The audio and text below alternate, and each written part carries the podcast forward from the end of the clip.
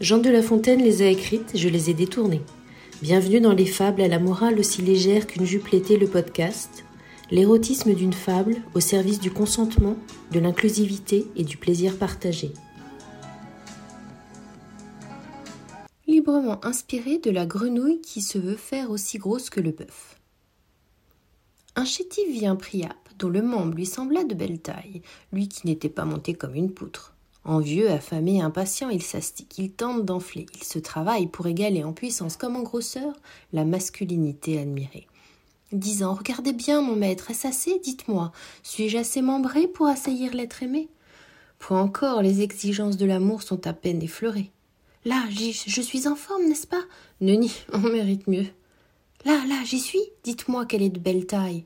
Vous n'approchez même pas un tant soit peu de la vigueur nécessaire la fleur se délecte de la pleine croissance.